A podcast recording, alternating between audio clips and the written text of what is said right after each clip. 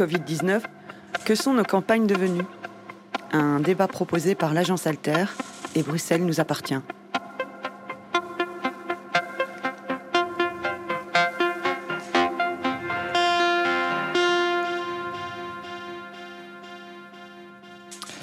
Une campagne carte postale. C'est parfois l'image qu'on a du monde rural. De jolis paysages sculptés par l'activité agricole et la nature, tenus à l'écart de l'actualité et de ses enjeux trépidants. Des lieux où il ne se passe finalement pas grand-chose. Pourtant, d'importantes transformations foisonnent en zone rurale ces dernières années. Des mutations environnementales notamment, mais aussi sociales, démographiques, économiques, voire politiques. La crise du Covid n'a évidemment pas épargné le monde rural et a eu un effet parfois amplificateur sur ces évolutions. C'est à ces mutations, visibles et invisibles, qu'Alter Eco a décidé de consacrer son numéro de juillet, qui vient de sortir, afin de voir dans quelle mesure elle modifie petit à petit l'ADN du monde rural. Comme chaque mois, nous vous proposons de prolonger ce dossier par un débat. Ce débat se déroule aujourd'hui au Mundoen, à Namur. Bienvenue donc à ceux qui sont avec nous et à ceux aussi qui nous suivent en direct sur Radio Panique. Alors, pour parler ruralité avec nous cet après-midi, il y a Julie Van Damme, chargée de mission ruralité à Interenvironnement Wallonie. Nous sommes également avec Xavier Delmont, coordinateur de la cellule d'animation du réseau wallon de développement rural. Bonjour à tous les deux, merci pour votre présence aujourd'hui. Bonjour. Bonjour. Julie Van Damme, je me tourne d'abord vers vous avec une première question pour planter le décor en quelque sorte. Euh, quelles sont selon vous les principales évolutions que connaît le monde rural ces dernières années et leurs impacts en termes environnementaux notamment? Ben, pour commencer, je voudrais euh, vous parler de mon expérience en milieu rural euh, la semaine dernière, parce qu'en fait, ben, je suis habitante euh, d'un milieu rural, un vrai milieu rural, parce que ben, j'ai découvert qu'il y avait une diversité et un gradient de milieu rural en Wallonie. Et maintenant que j'habite dans une vraie commune rurale, je comprends ce que voulait me dire mon mari. Euh, quand il me disait ben, Tu viens de, de Toin, ça c'est dans le Hainaut, mais en fait c'était une citadine. Donc euh, voilà, je voudrais vous partager euh, cette journée un peu type depuis quelques mois maintenant que, que j'ai vécu la semaine dernière. Euh, et donc, euh, ben voilà, ça se situe. Euh, j'habite dans le village de Pont-de-Rome, qui est à quelques minutes de la ville de Borin. Donc, c'est une commune rurale du sud de la province de Namur. Et donc, jeudi dernier, après avoir déposé mon fils à la crèche du village, j'ai quitté Pont-de-Rome pour rejoindre en fait l'espace de coworking de la Calestienne. Donc, la Calestienne, c'est un CISP, un centre d'insertion socio-professionnelle, qui est construit sur un ancien site industriel pour travailler ben, la matinée dans un, dans un lieu en fait serein et stimulant euh, à la fois. Et puis à midi, je n'ai eu qu'à descendre euh, l'étage pour euh, aller dîner à la brasserie du pôle borinois de formation et de développement pour y savourer un plat du jour à moins de, de 10 euros le lunch, très succulent. Et puis ben, après une après-midi euh, productive, je me suis arrêtée euh, vers 17h. Bon oui, ça c'est vrai, c'est une des contraintes en milieu rural. Si on veut faire euh, ses courses dans les petites épiceries locales, il n'y a pas des heures d'ouverture étendues comme dans la ville. Donc ben voilà, à 17h, je me suis arrêtée. J'ai dû faire mes courses au magasin Oxfam et au comptoir paysan, ben, le magasin coopératif de producteurs bio et locaux qui a ouvert récemment.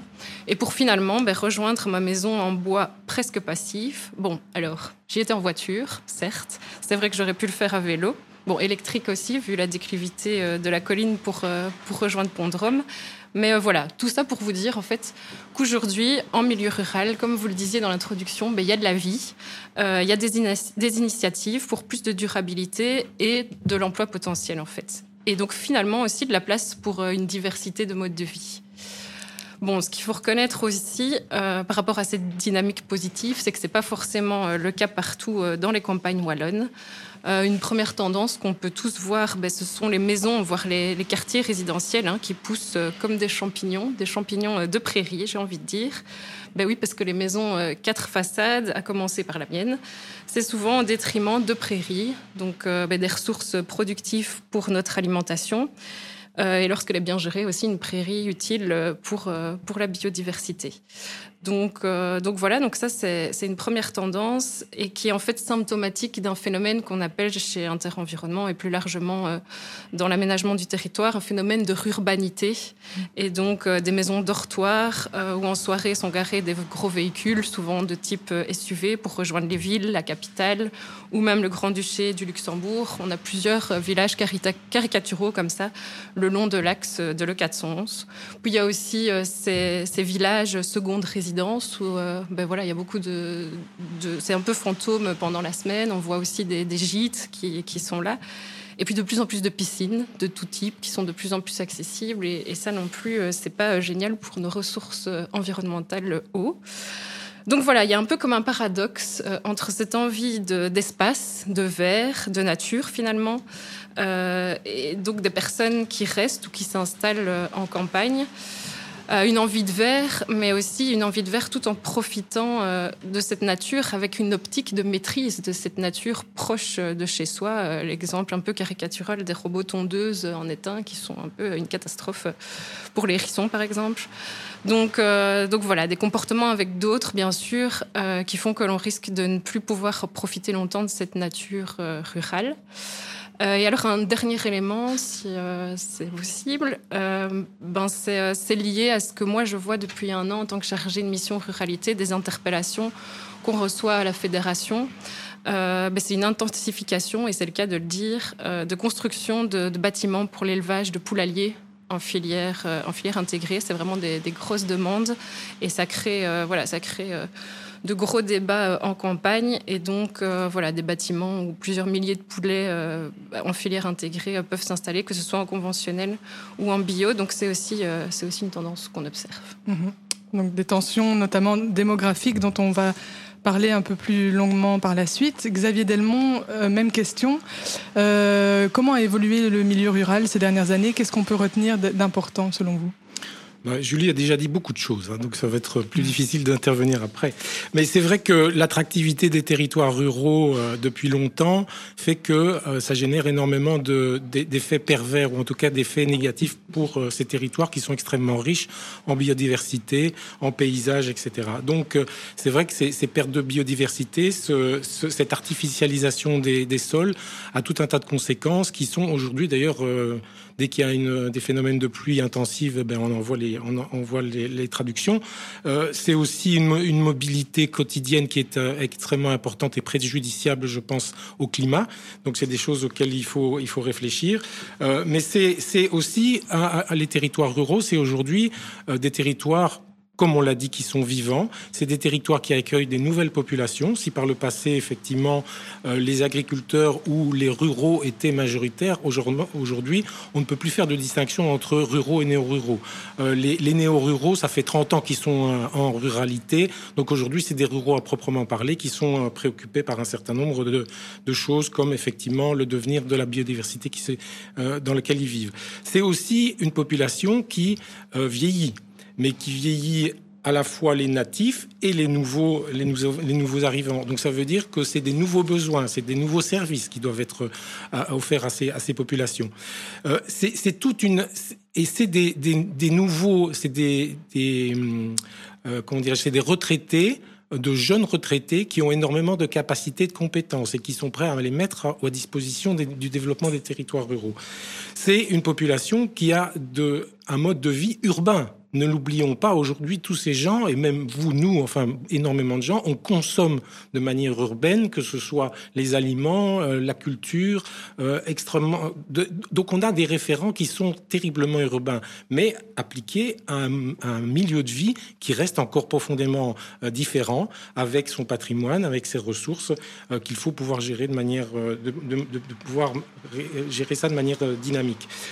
C'est aussi, je pense, euh, c'est vrai que lors de la crise Covid, on a vu un engouement de nouveau euh, extrêmement important pour les territoires ruraux. Les gens qui fuyaient la ville voulaient acheter des résidences euh, secondaires ou voulaient s'échapper d'un milieu plus confiné. Donc ça génère de nouveau des effets pervers extrêmement importants. Aujourd'hui, les jeunes, les, jeunes ruraux les, même issus des, des, populations qui sont arrivées il y a 30 ans, ne peuvent plus s'installer.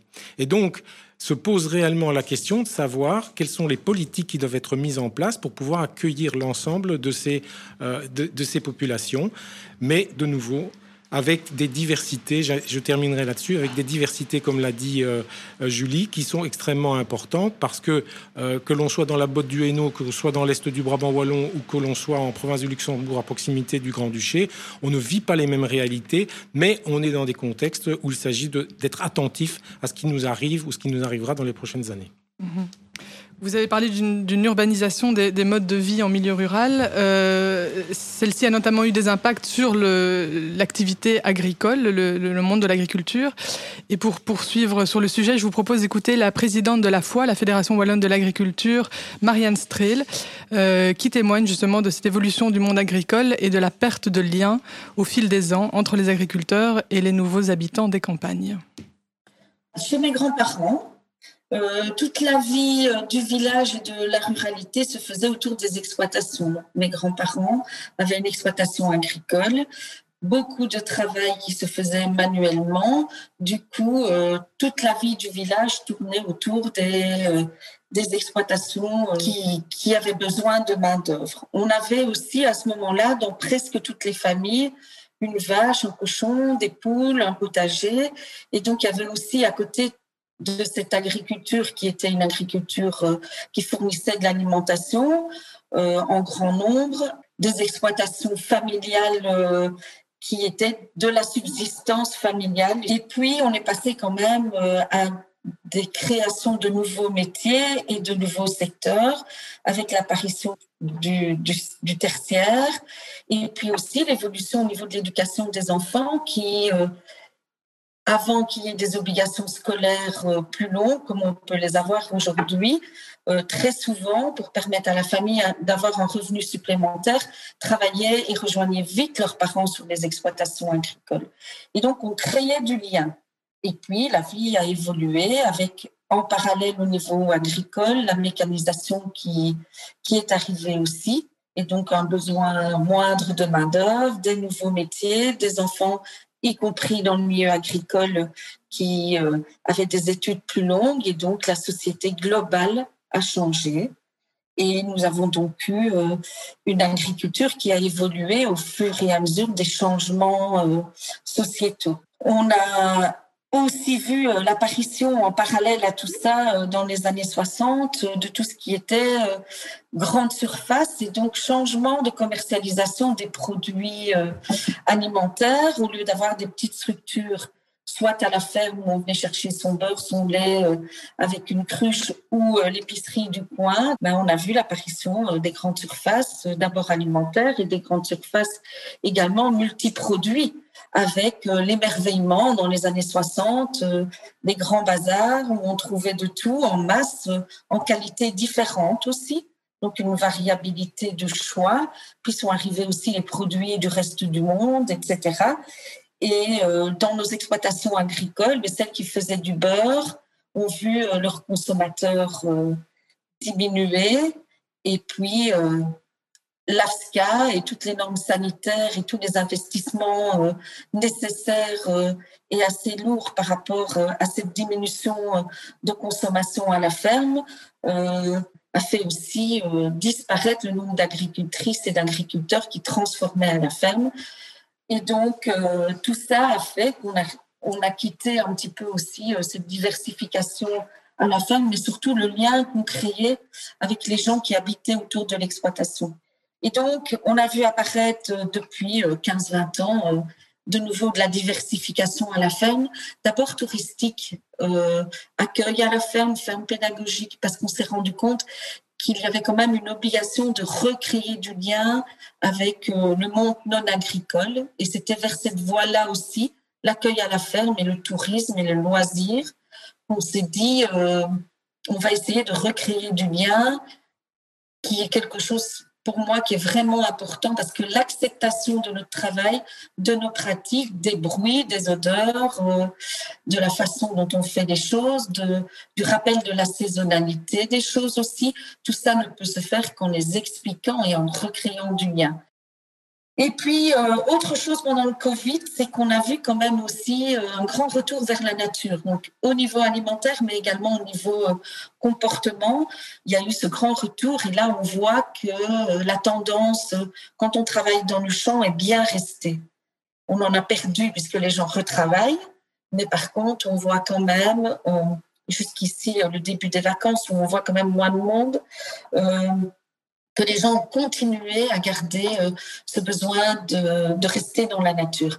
Et là, on a eu quelques petits couacs aussi, c'est-à-dire euh, non seulement quand nous, nous travaillons avec euh, nos matériels agricoles et le fameux pulvérisateur, même s'il contient, il contenait de l'engrais et pas des produits phyto, des gens avec lesquels on avait parfois des difficultés parce qu'ils il considérait que ces pratiques euh, ne pouvaient pas se faire et que euh, le territoire, entre guillemets, leur appartenait.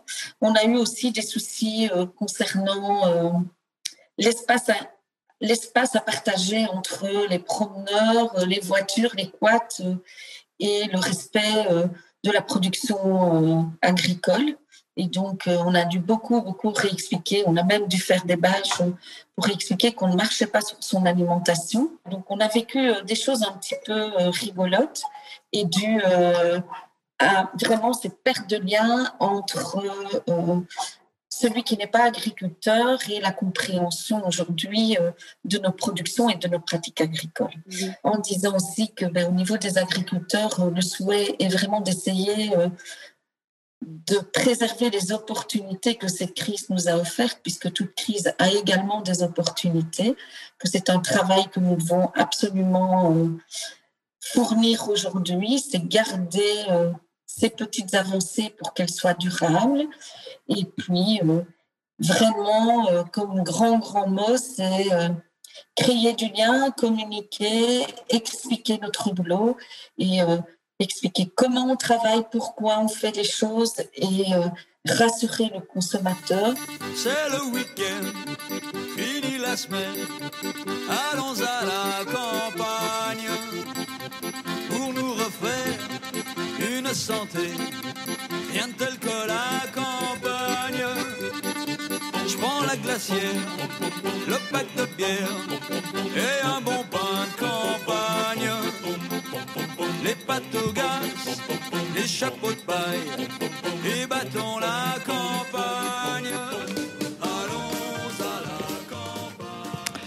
On l'a compris, le monde rural évolue. Et le Covid a joué un rôle d'accélérateur de certaines de ces évolutions. Au niveau démographique, par exemple, la crise semble avoir renforcé la dynamique d'exode urbain d'une frange de la population. À ce stade, ce ne sont encore que des observations, mais les confinements et l'essor du télétravail auraient convaincu davantage de citadins de se mettre au vert en achetant ou louant une maison à la campagne. C'est d'ailleurs confirmé par les chiffres du dernier baromètre des notaires.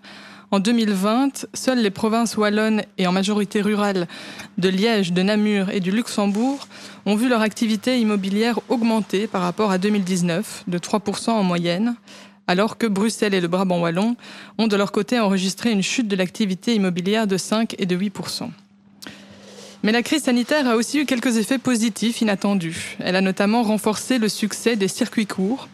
À titre d'exemple, la coopérative Paysan Artisan a vu tripler son nombre de clients sur son site en avril 2020, passant de 450 à 1380. C'est loin d'être la seule coopérative de producteurs et de consommateurs dans ce cas, même si le déconfinement a fini par mettre du plomb dans l'aile de cette dynamique.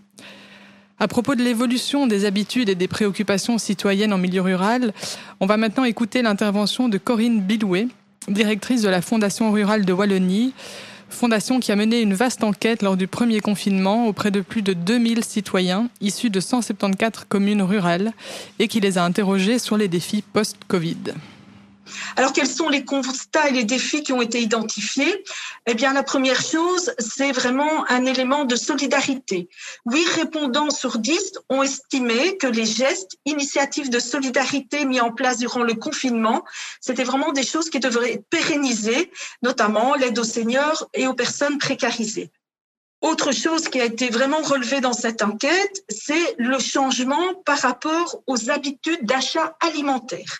Donc 60% des répondants ont déclaré avoir vraiment changé leur habitude d'achat alimentaire par rapport au circuit court, au commerce de proximité. Donc pour ceci, 8 sur 10 ont dit qu'ils étaient prêts à maintenir ce changement. Donc vraiment, c'est encore un enjeu, c'est de maintenir cette dynamique qui s'est mise en place par rapport au circuit court. Ensuite, on dira aussi que pendant le confinement, ben, le confinement a été propice aux habitants de découvrir ou de redécouvrir leur territoire à pied, à vélo, et ça a provoqué un véritable engouement pour la mobilité douce ou mobilité active, hein, parce que le vocabulaire est en train de changer. Donc, l'enjeu de la poursuite de la pratique euh, de cette nouvelle mobilité qui a vraiment été mise en, avant, passe pour eux quand même là par des enjeux d'aménagement de de, de pistes cyclables. Cette découverte et redécouverte du territoire a permis également de mettre en avant une volonté du citoyen de préserver leur environnement. Ils l'ont redécouvert, redécouvert qu'ils avaient un environnement et une nature de qualité. Et donc, vraiment, 65% des, habitants qui ont répondu à, cette enquête désirent vraiment s'investir dorénavant euh, dans l'entretien, la, préservation des espaces publics, des espaces verts, des balades, etc. Alors, il y a aussi cet attrait des, donc, des urbains pour euh, les campagnes suite à, à ces périodes de confinement qui, cette attrait existait déjà avant, mais qui semble renforcé par la crise sanitaire. Mais il faut voir aussi si cette tendance va être confirmée à long terme. Donc, on, sent bien une pression aussi sur le prix du logement. Bah, de nouveau, qui est un phénomène qui existe déjà avant la crise sanitaire, que des jeunes ne peuvent plus rester dans leur village parce qu'il y a une pression immobilière. Le prix de l'habitat a tellement augmenté mais que les jeunes ne peuvent plus se permettre d'habiter euh, chez eux et qu'ils sont obligés d'aller chercher du logement ailleurs. Alors, il y a aussi toute la crainte quand même de, la cohabitation harmonieuse. Euh, voilà, euh, c'est clair qu'il y a quelque chose que, voilà, le milieu rural n'est pas un beau jardin pour venir y dormir. Le milieu rural est un lieu où on vit, où on a des loisirs et où on travaille. Et donc, il faut aussi que le fait que les, personnes veulent venir, que ce soit en résidence principale et ou en résidence secondaire, mais qu'ils acceptent aussi ben, qu'on vit un rythme en milieu, en milieu rural euh, différent. Quoi. Et, parfois, on est assez surpris à quel point certaines personnes peuvent être dérangées par certains bruits de tracteurs en milieu rural, alors qu'il y a le tram qui passe dans leur rue, là où ils habitent en milieu urbain.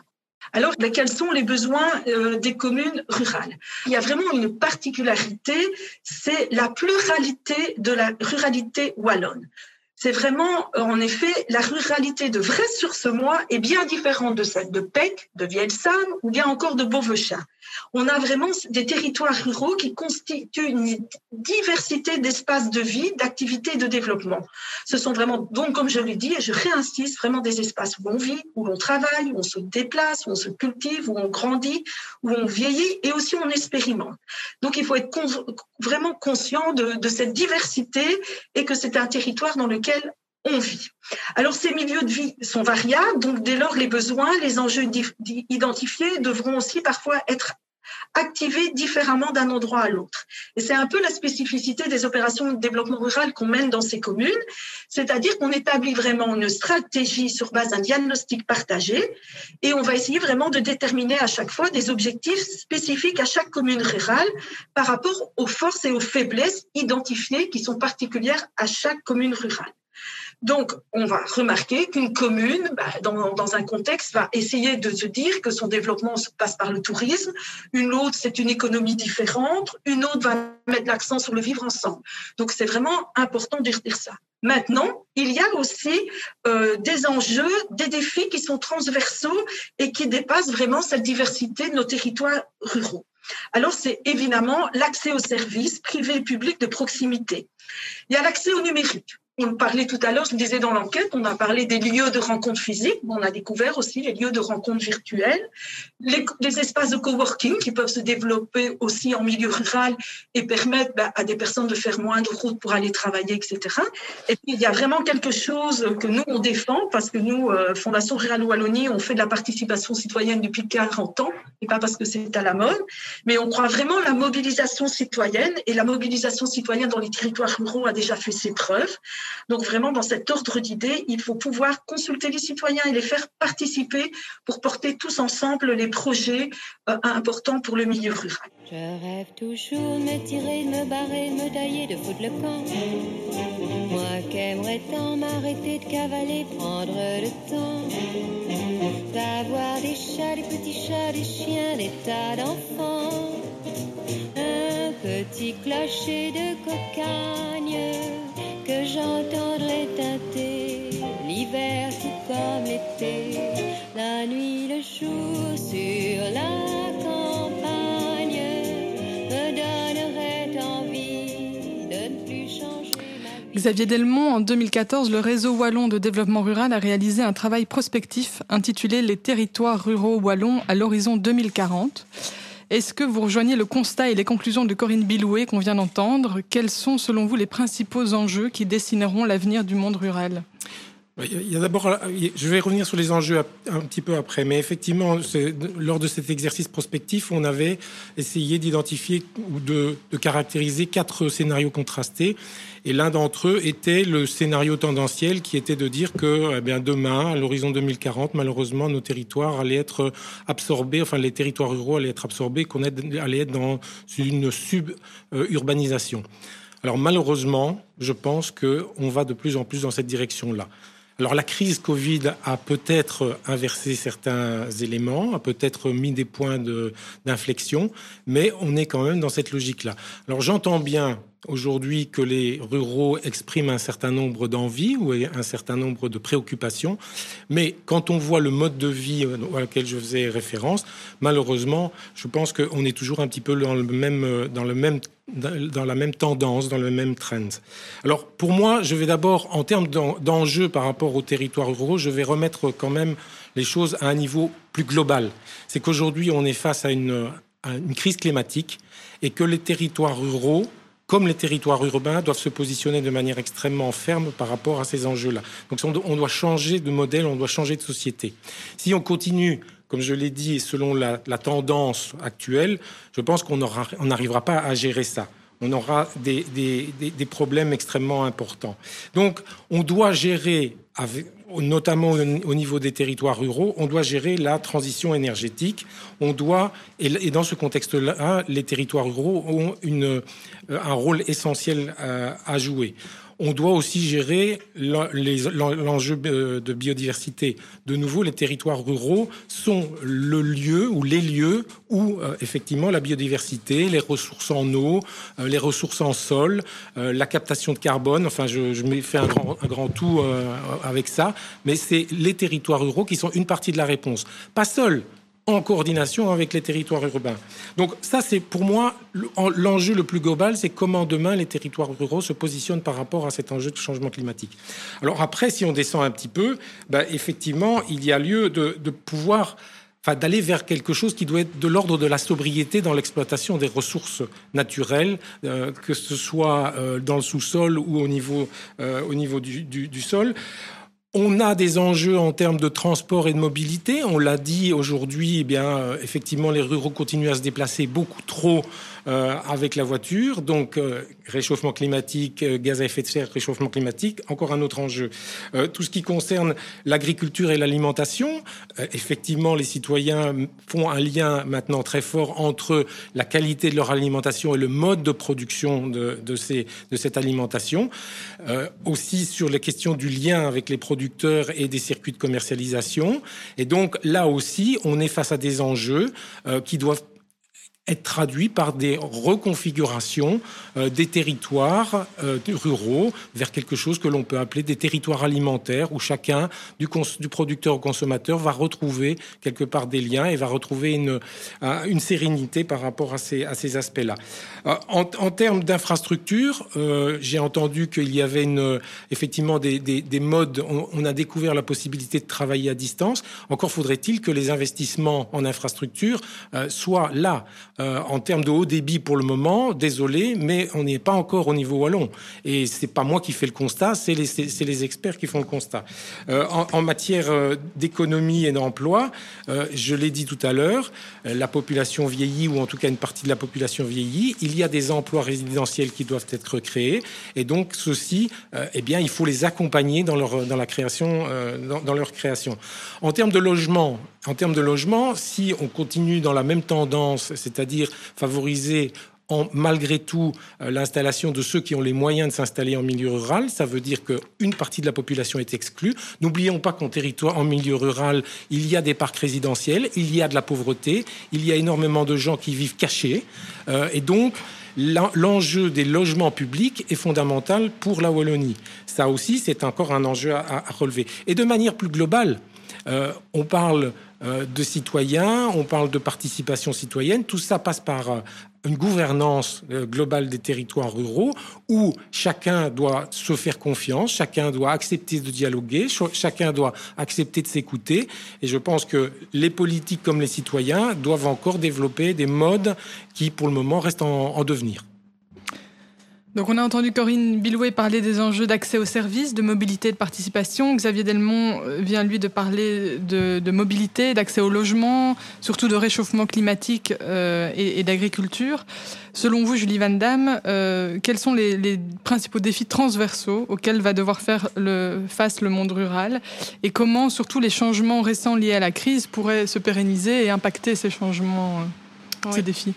Mais cette fois, c'est moi qui parle après Xavier. Donc, euh, je le remercie euh, déjà d'avoir planté le décor euh, méta et général sur effectivement les enjeux climatiques et de la transition énergétique que, que l'on partage bien évidemment chez Interenvironnement Wallonie. Euh, ben ici, peut-être que si je reviens un peu plus euh, dans les campagnes et que je vous repartage un peu à nouveau un ressenti euh, au moment de, la crise sanitaire et en plein confinement en milieu rural, ben c'était ma frustration lorsque je faisais mes, courses alimentaires. Bah, qui en fait était quasiment notre unique possibilité de sortie, distraction pendant le lockdown après avoir travaillé. Et donc cette frustration de plus avoir accès à mes réseaux habituels bio et locaux que bizarrement en fait je, je retrouvais euh, plus facilement euh, sur mes lieux de, travail en fait comme à Jean Blou avec Agricover par exemple. Donc euh, avoir accès à, ces, coopératives pour m'alimenter. Et donc ces produits de qualité qui, qui me font plaisir d'acheter. Et donc le comptoir paysan dont je parlais tout à l'heure n'était pas encore ouvert sur Beaurain. Donc ben, j'ai la chance d'avoir un mari euh, éleveur laitier et un papa jardinier où je peux me fournir euh, en presque tout.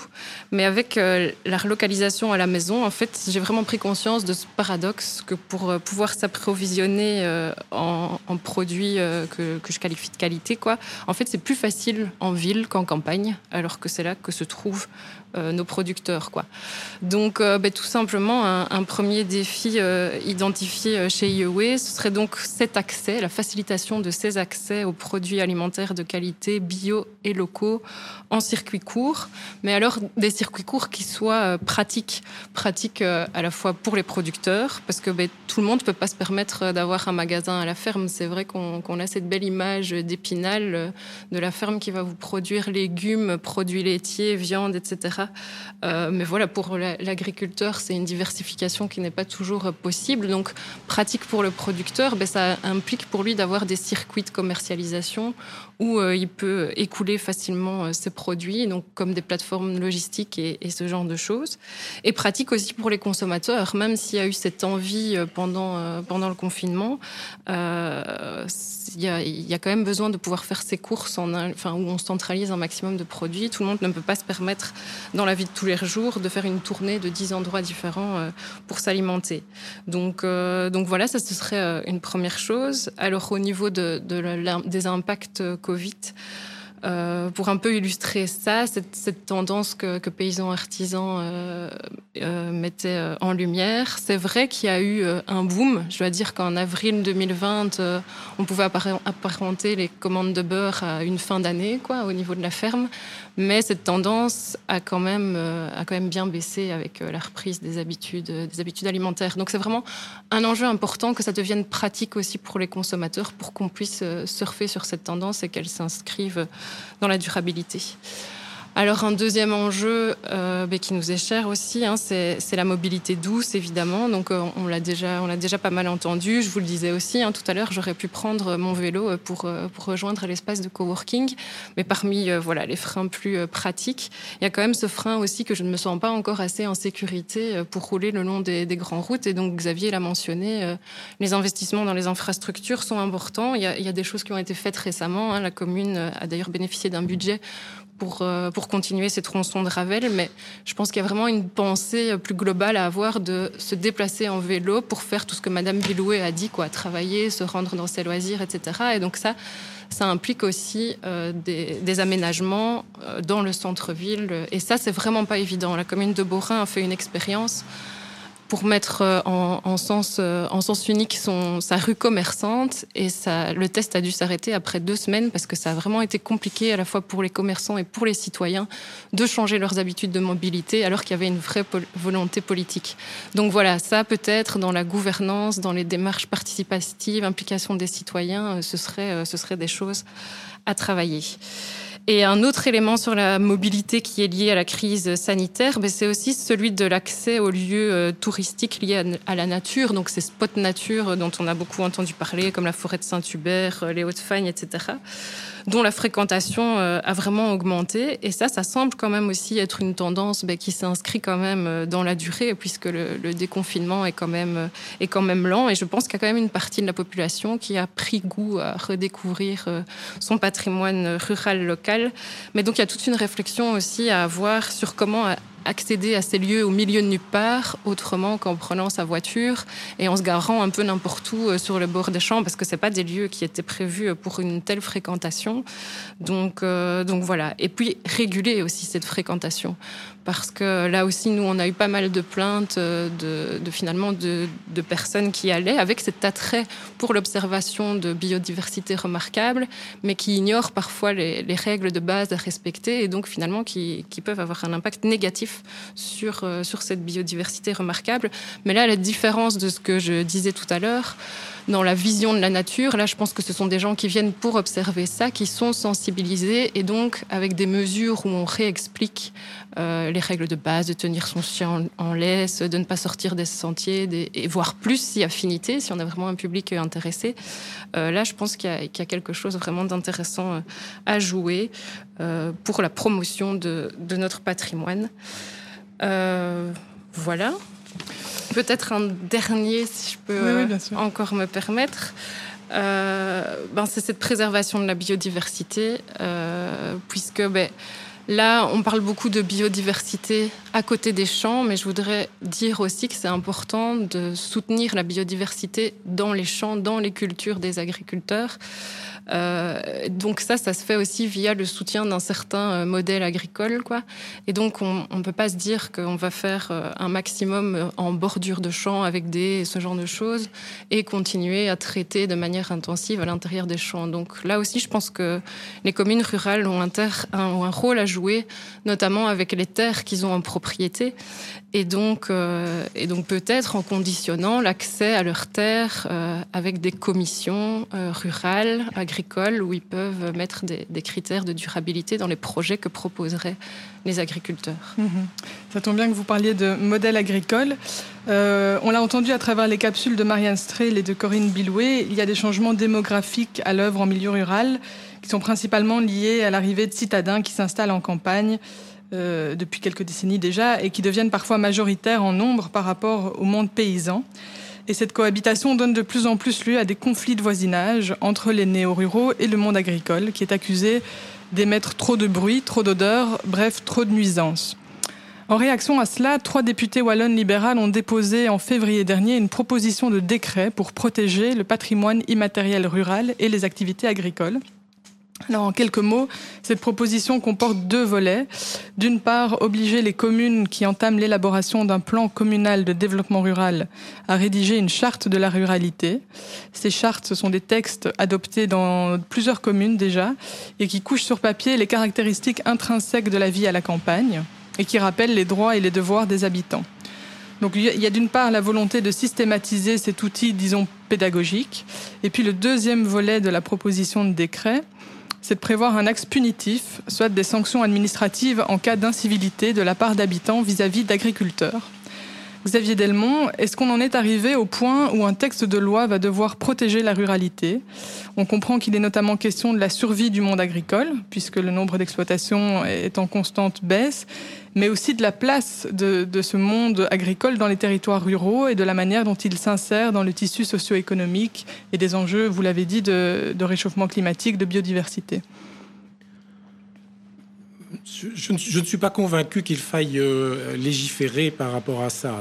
La, région dispose de tout un tas de politiques qui permettent de pouvoir à la fois préserver, valoriser euh, les territoires ruraux et euh, permettre à, ceux qui vivent sur ces territoires de vivre en harmonie. On a parlé des programmes communaux de développement rural, d'un certain nombre d'outils de développement territoriaux. C'est autant de lieux euh, où effectivement chacun des composantes de la, de la ruralité peut se côtoyer, échanger des, euh, des visions, des points de vue. Donc voilà. Euh, J'ai entendu parler de la charte de, de, de, la ruralité. C'est une excellente chose. Je pense que c'est un, un document qui peut être en soi extrêmement utile. Mais celui-ci doit être discuté et euh, débattu de la manière la plus euh, la plus complète et la plus ouverte possible. Or, à ma connaissance, c'est souvent peu le cas où ça reste confidentiel. C'est pas quelque chose qui est diffusé, c'est pas quelque chose qui est discuté, c'est pas quelque chose qui est euh, qui, est, qui, est, débattu et qui après euh, fait sens pour l'ensemble des, acteurs d'un territoire rural. Donc, pour moi, il y a effectivement des enjeux d'information, de communication. Il y a à créer des lieux de débat, d'échange, et tout ça, c'est notamment la responsabilité du politique. Donc remettre une chape euh, complémentaire en termes de réglementation, en termes de... On a, beaucoup d'outils déjà réglementaires, donc rajouter une couche, ça va être un petit peu compliqué. En termes d'aménagement du territoire, on a des outils qui permettent d'éviter ou de, limiter l'artificialisation des, des sols. Or, pour le moment, le stop béton, c'est un, pour moi, c'est simplement un slogan politique. Alors là, évidemment, je vais me faire taper sur les doigts, mais c'est une réalité. Pour le moment, on continue, on, on en a parlé en début d'émission.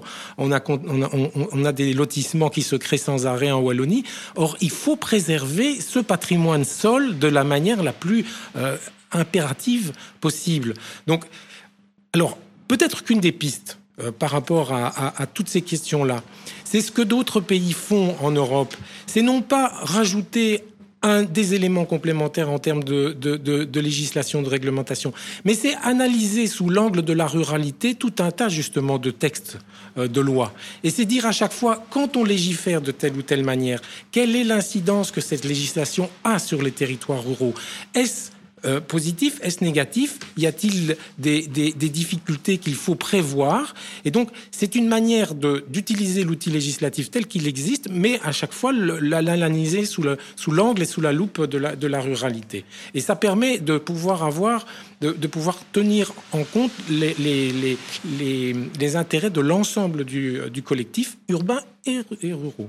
Mais dans le contexte actuel de, de tensions euh, de voisinage, disons, et, mais également de changement climatique, est-ce que selon vous, le monde agricole est amené à, à se remettre en question, à évoluer euh, Ou est-ce qu'il doit être protégé tel, tel quel? Le, le, secteur agricole est un secteur en évolution. Euh, ça fait les, les, les, agriculteurs innovent depuis des décennies, depuis des siècles. Sinon, on n'en serait pas là où on en est. Donc, laissons-leur aussi euh, la place et l'intelligence d'évoluer, de faire évoluer leur, euh, euh leur corporation et leur métier. Mais ils vont devoir le faire en interaction aussi avec les, habitants des territoires ruraux. Et donc c'est de nouveau, alors c'est bateau de le dire dans un dialogue, mais je pense qu'il y a aujourd'hui nécessité d'une évolution des pratiques agricoles dans le respect, dans la conservation des ressources, que ce soit la ressource eau, que ce soit la ressource sol. c'est ce qui a été mentionné déjà, mais c'est fondamental parce que c'est un héritage commun. Une fois qu'il aura disparu, ce sera terminé. On pourra plus rien faire. Donc, c'est dans ce contexte-là que euh, les, choses doivent s'aborder. Et, c'est clair qu'on est avec des acteurs qui ont du mal à se parler. On est avec des acteurs qui, de temps en temps, ont des référentiels tellement différents qu'il faut recréer des lieux de dialogue. Mais c'est pas pour ça que c'est impossible. Au contraire, euh, il faut simplement trouver et créer les opportunités pour que ce dialogue se, se, recrée. Euh, en termes de perspective à l'horizon pour le monde rural, euh, il y a aussi le fameux plan de relance européen post-Covid. Donc, dans la Wallonie, il touchera dans ce cadre 1,4 milliard d'euros de l'Union européenne. Son plan de relance comporte 20 axes, dont seulement deux font directement référence à la ruralité, alors que, rappelons-le, un Wallon sur deux vit en milieu rural. Euh, cela n'a pas manqué de soulever des inquiétudes au sein des communes rurales. On écoute Corinne Bilouet sur le sujet avant de passer la parole à nos invités. Alors, par rapport au plan de relance, ben, le plan de relance, on, a pour l'instant ben, les grands titres. hein. On n'a pas encore tous les chiffres et tous les détails euh, des mesures euh, prévues dans le plan de relance. Mais néanmoins, ben, on peut déjà remarquer qu'il y a certaines mesures annoncées vont voir un impact à la fois sur les territoires urbains comme sur les territoires ruraux. Et surtout, nous, on est complémentaires, on doit, on ne veut pas, ce clivage, opposition urbain-ruraux. et donc, il y a vraiment des mesures annoncées, que ce soit la, réfor- la, la formation, la rénovation du bâti, le tourisme, la souveraineté alimentaire, les circuits courts, etc. Euh, tout ça sont des projets qui vont être ouverts aux territoires ruraux comme aux territoires urbains. Maintenant, il faudra voir quels sont les critères qui vont être déclinés par rapport à ces appels à projets pour que ce soit réellement accessible aussi aux ruraux. Ça, il faudra faire attention, parfois, a, il faut un minimum de nombre d'habitants, et donc ça, ça peut avoir un impact. Donc, on est très, voilà, ça, c'est déjà un premier point positif. Et puis, il y a aussi euh, la confirmation de certaines mesures, en tout cas projets annoncés, qui sont plus spécifiquement dédicacés aux territoires ruraux. On, on entend ben, le soutien des investissements dans les pouvoirs locaux, dont les communes rurales. Donc, on a bien précisé les communes rurales le déploiement aussi euh, de pôles de services de proximité. Hein, je vous disais, les mesures, c'est important en zone rurale. On a également aussi des moyens spécifiques pour tout ce qui est création d'espaces de coworking complémentaires en milieu rural. Donc, on cite vraiment le milieu rural pour tous ces, points-là. Et nous, évidemment, on a été très, très heureux, la Fondation Rurale Wallonie, ben, de voir qu'il y avait un budget complémentaire au budget habituel de la région wallonne pour amplifier les programmes communaux euh, de développement rural. Donc, euh, voilà. Donc, euh, parce que ça, l'accompagnement des programmes communaux de développement rural des communes est vraiment au cœur du métier de la FRW. Et donc, on est très heureux de voir que, que cette politique qui se base sur la participation citoyenne et la mise en œuvre de projets concrets adaptés aux réalités locales des territoires ruraux a été repris dans le plan de relance. Et je pense que donc, voilà, ça a été une volonté de Madame la ministérielle qui a donc la ruralité et l'accompagnement des programmes communaux de développement rural, ben, de marquer qu'il faut, euh, enfin voilà, d'amplifier aussi ces- cet outil. C'est donc une belle reconnaissance que cet outil a un impact positif sur le milieu rural.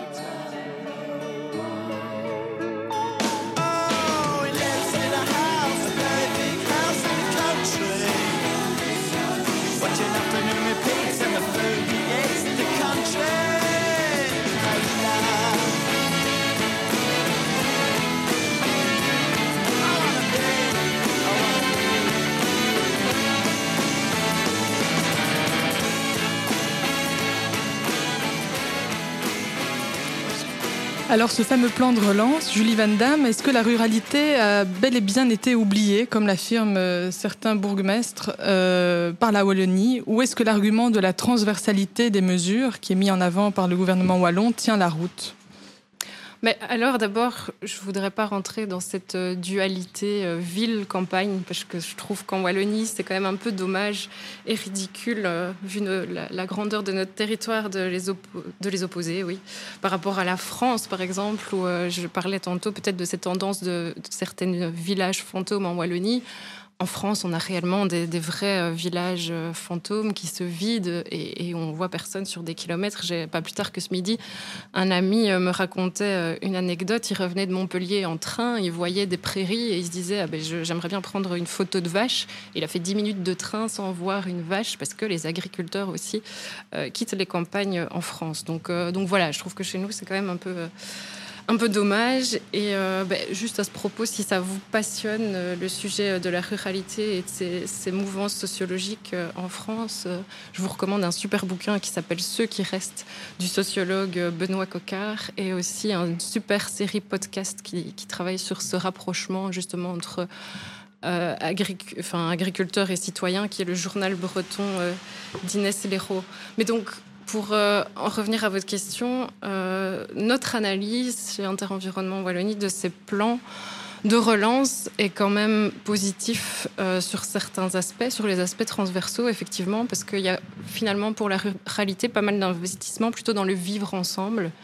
Et donc ben, dans la rénovation énergétique de, bâtiments existants, et notamment des, bâtiments de service, hein, les écoles, les, halls de sport, plutôt que la construction de nouveaux euh, zonings industriels. Donc ça, on, on trouve que c'est quand même très positif. Ça va dans, dans cette euh, logique de ce qu'on appelle les centralités, donc plutôt travailler dans la redynamisation des centres en milieux ruraux et pas la suburbanisation que Xavier Delmont évoquait mmh. tout à l'heure. Donc bon, c'est vrai que pour les, les, les, les, campagnes rurales où il n'y a pas de centre, je peux comprendre alors euh, qu'il y ait des frustrations.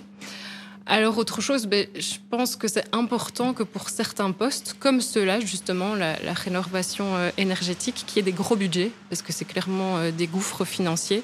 Donc, euh, donc voilà, on, a quand même besoin de, grosses enveloppes à ce niveau-là. C'est le cas euh, dans les plans de relance.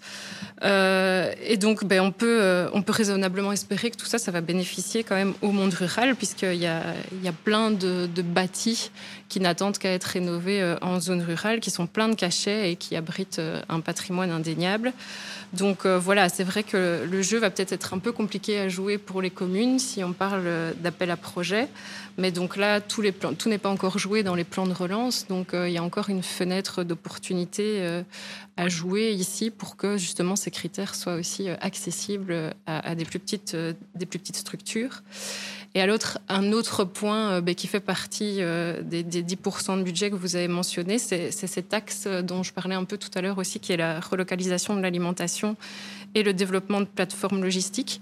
Donc là, par contre, on est dans une autre logique, même s'il n'y a que peut-être 10% de budget il n'y a pas forcément besoin là de, de, gros budgets. Justement, on est plutôt dans une logique de ben, mettre un petit peu d'argent, euh, enfin comme de l'huile dans, les mmh. dans les rouages, là où il le faut euh, vraiment. Ça peut être positif, quoi. Donc ici. Euh, ben, on parlait de plateforme logistique, il n'y a pas besoin de multiplier les outils. Je pense qu'un grand hall au niveau du territoire, bien pensé, professionnel, euh, pourrait tout à, fait, euh, tout à fait être intéressant. Et donc pour ça, on n'a pas besoin non plus d'énormes quantités de budget. Alors c'est vrai qu'au niveau euh, de la mobilité et des services, hein, bon, ben ça, reste, ça reste effectivement euh, décentralisé dans les campagnes. Hein, je pense à la santé et, et, ça reste un grand défi. J'avoue que en tant que jeune maman isolée dans ma campagne, parfois j'ai un peu peur d'être éloignée d'un hôpital. Et euh, ben, pas plus tard que ce matin, j'entendais aussi que des budgets prévus déjà dans des, dans des budgets actuels de plan wallon de développement rural pour les maisons médicales en milieu rural ben, étaient sous-utilisés parce que les acteurs ont du mal à répondre à des marchés publics. Donc voilà, c'est un constat, un constat réel. Mmh. En effet, donc, un des principaux modes de distribution des fonds du plan de relance pourrait vraisemblablement être l'appel à projet. Euh, Xavier Delmont, c'est une procédure qui peut s'avérer très lourde à porter, on l'a dit, pour les petites communes, surtout qui ont moins de ressources. Comment s'assurer que le monde rural, dans son ensemble et dans toute sa diversité, perçoive les fruits de, de ce plan de relance? D'abord, je vais faire une petite euh, insiste par rapport à, à la logique d'appel à projet. Mmh. Je pense que les appels à projet, c'est une très bonne chose pour euh, tester un certain nombre d'hypothèses, mais à un moment, ça doit être utilisé pour pouvoir faire de vraies politiques structurelles. Donc, euh, il y a là un enjeu d'utiliser de, de, ces expériences.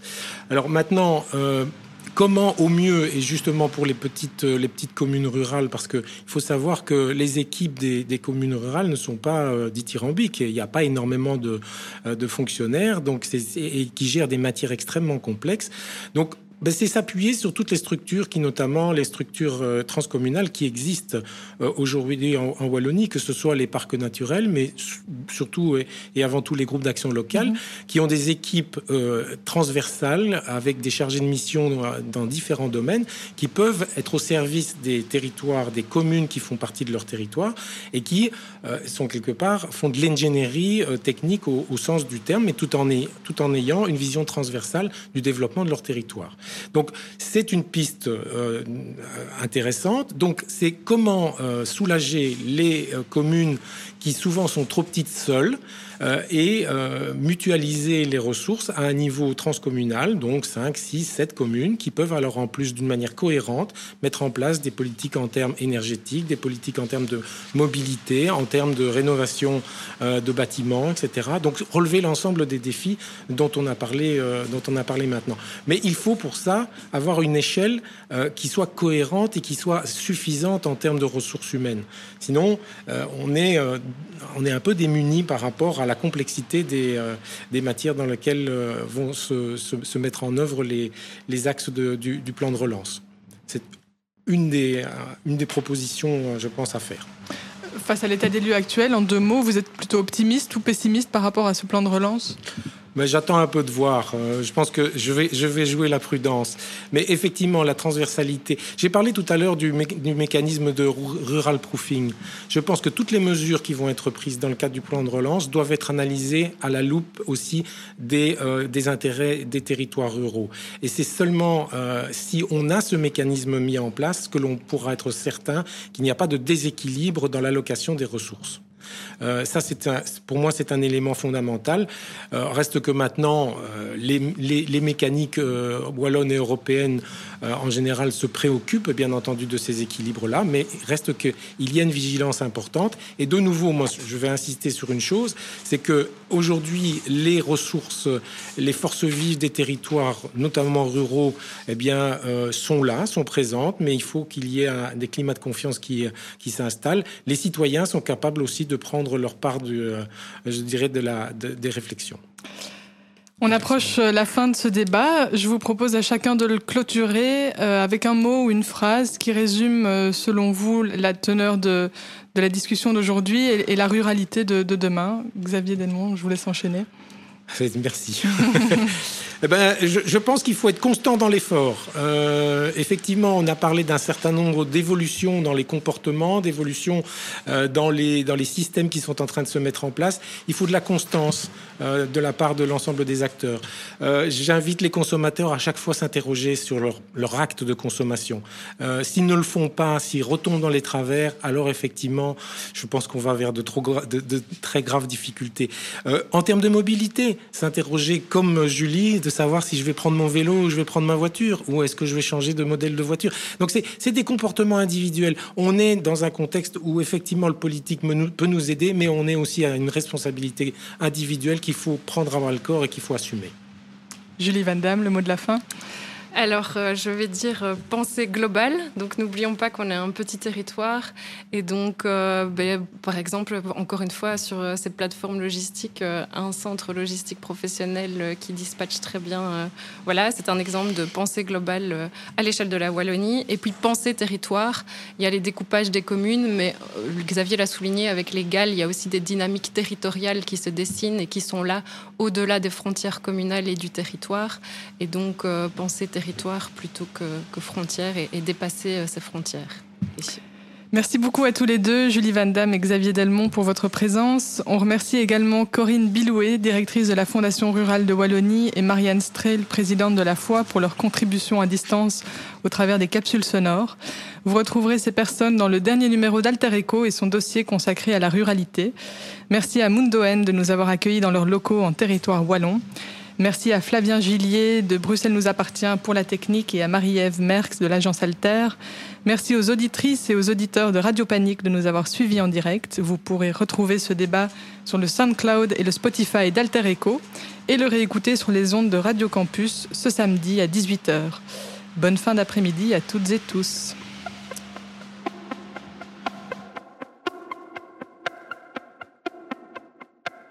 Covid-19 que sont nos campagnes devenues Un débat proposé par l'agence Alter et Bruxelles nous appartient.